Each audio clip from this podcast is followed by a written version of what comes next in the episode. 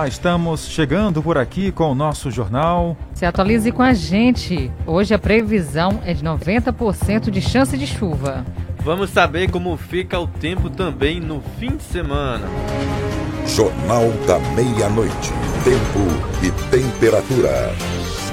Final de semana tá aí. Tainara, teremos o quê? Chuva ou um pouco mais de sol? Jardel, um tempinho um pouquinho mais quente do que ontem hoje, viu? Máxima chegando a 33 graus na nossa região, mínima 23, friozinho durante a madrugada. Aqui em Caxias, é, só fazendo aqui um apanhado sobre o fim de semana, no sábado, máxima chegando a 31 graus, mínima 23, com possibilidade de chuva é, para nossa região, viu? Olha, e no domingo também, possibilidade de 70% de chance de chuva máxima chegando a 31, mínima 23.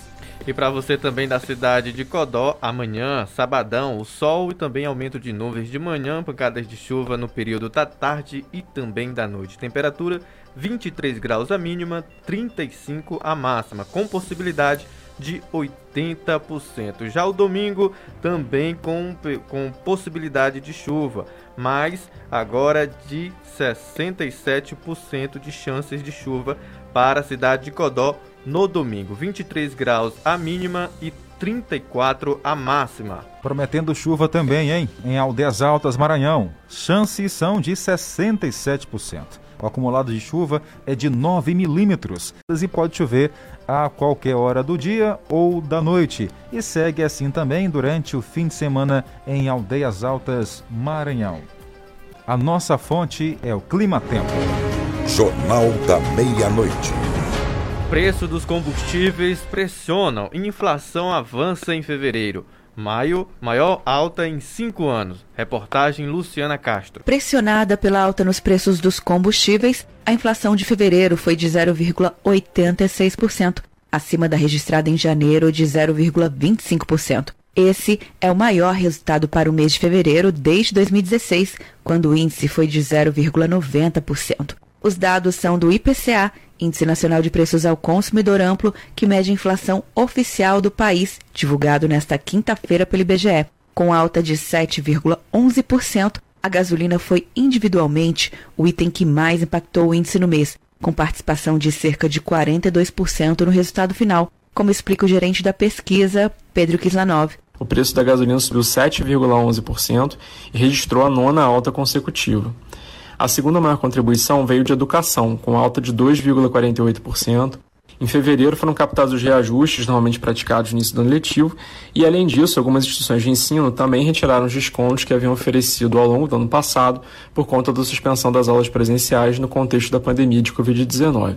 O grupo Alimentação e Bebidas variou 0,27% em fevereiro, desacelerando pelo terceiro mês consecutivo, contribuíram para a desaceleração na alimentação no domicílio, a queda de 14,70% dos preços da batata inglesa, de 8,55% do tomate, a queda de 3,30% do leite longa-vida, de 3,15% do óleo de soja e o recuo de 1,52% do arroz. Tá informações importantes e por aqui seguimos com mais informações. Representantes de um empreendimento pernambucano estiveram reunidos ontem aqui em Caxias com o prefeito da cidade para alinhar o cronograma do trabalho que faz parte de uma parceria entre o setor público e também o setor privado.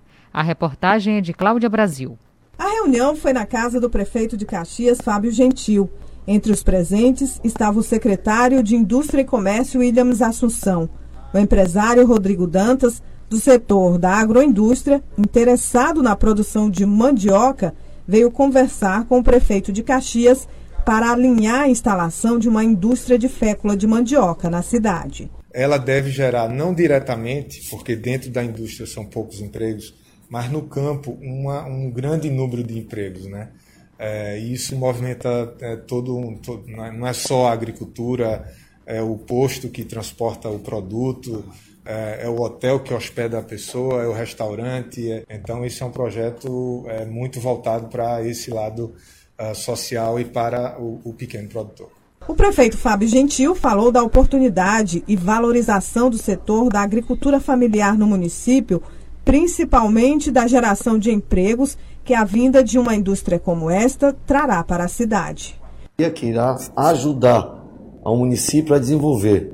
São recursos que irão direcionar, direcionar o município de Caxias, principalmente aos agricultores. Com a vinda da nova indústria, os investimentos na produção de mandioca no município serão ampliados. A nossa produção será ampliada. Os nossos produtores irão trabalhar para que tenha certeza de que a produção será adquirida pela empresa.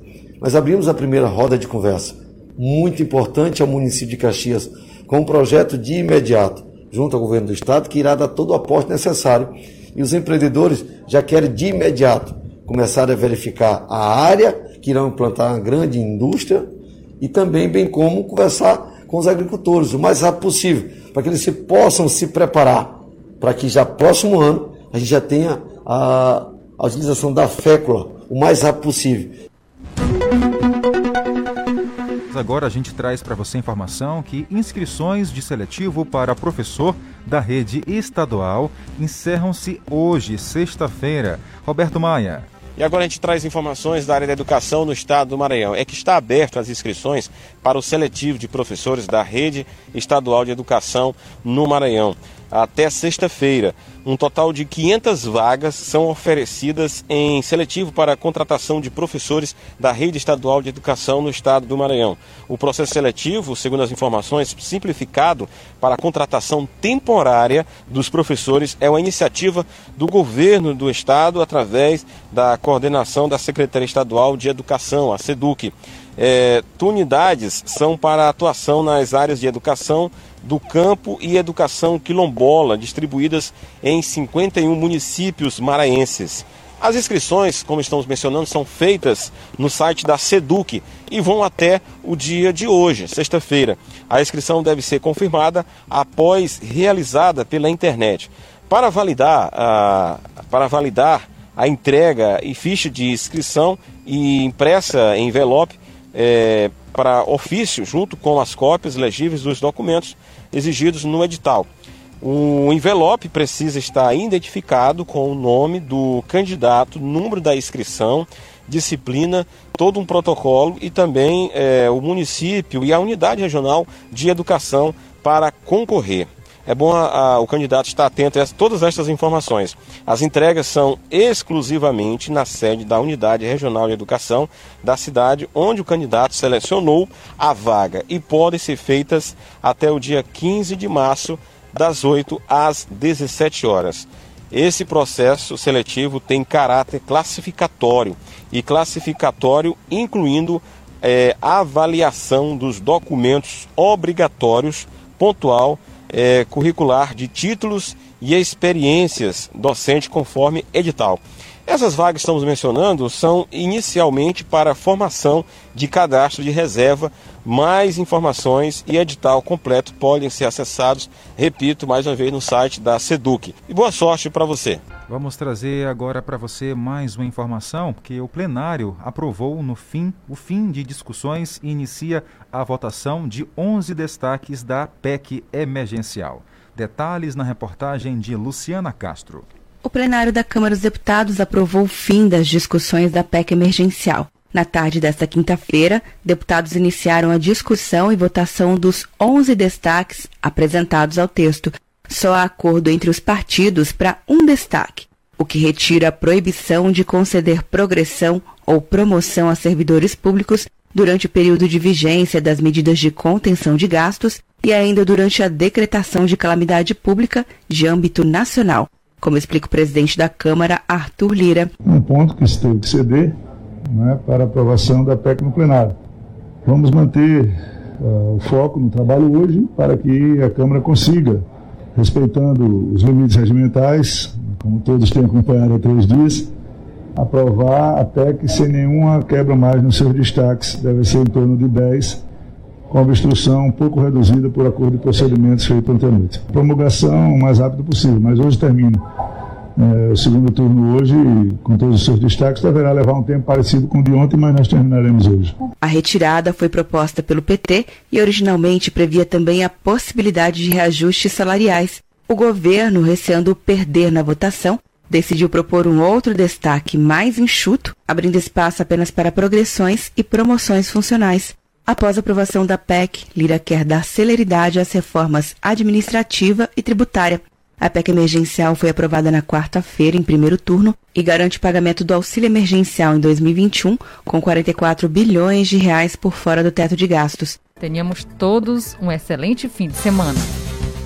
Acabamos de apresentar Jornal da Meia-Noite, uma produção do Departamento de Jornalismo do Sistema Guanaré de Comunicação. Jornal da Meia-Noite. Jornal da Meia-Noite.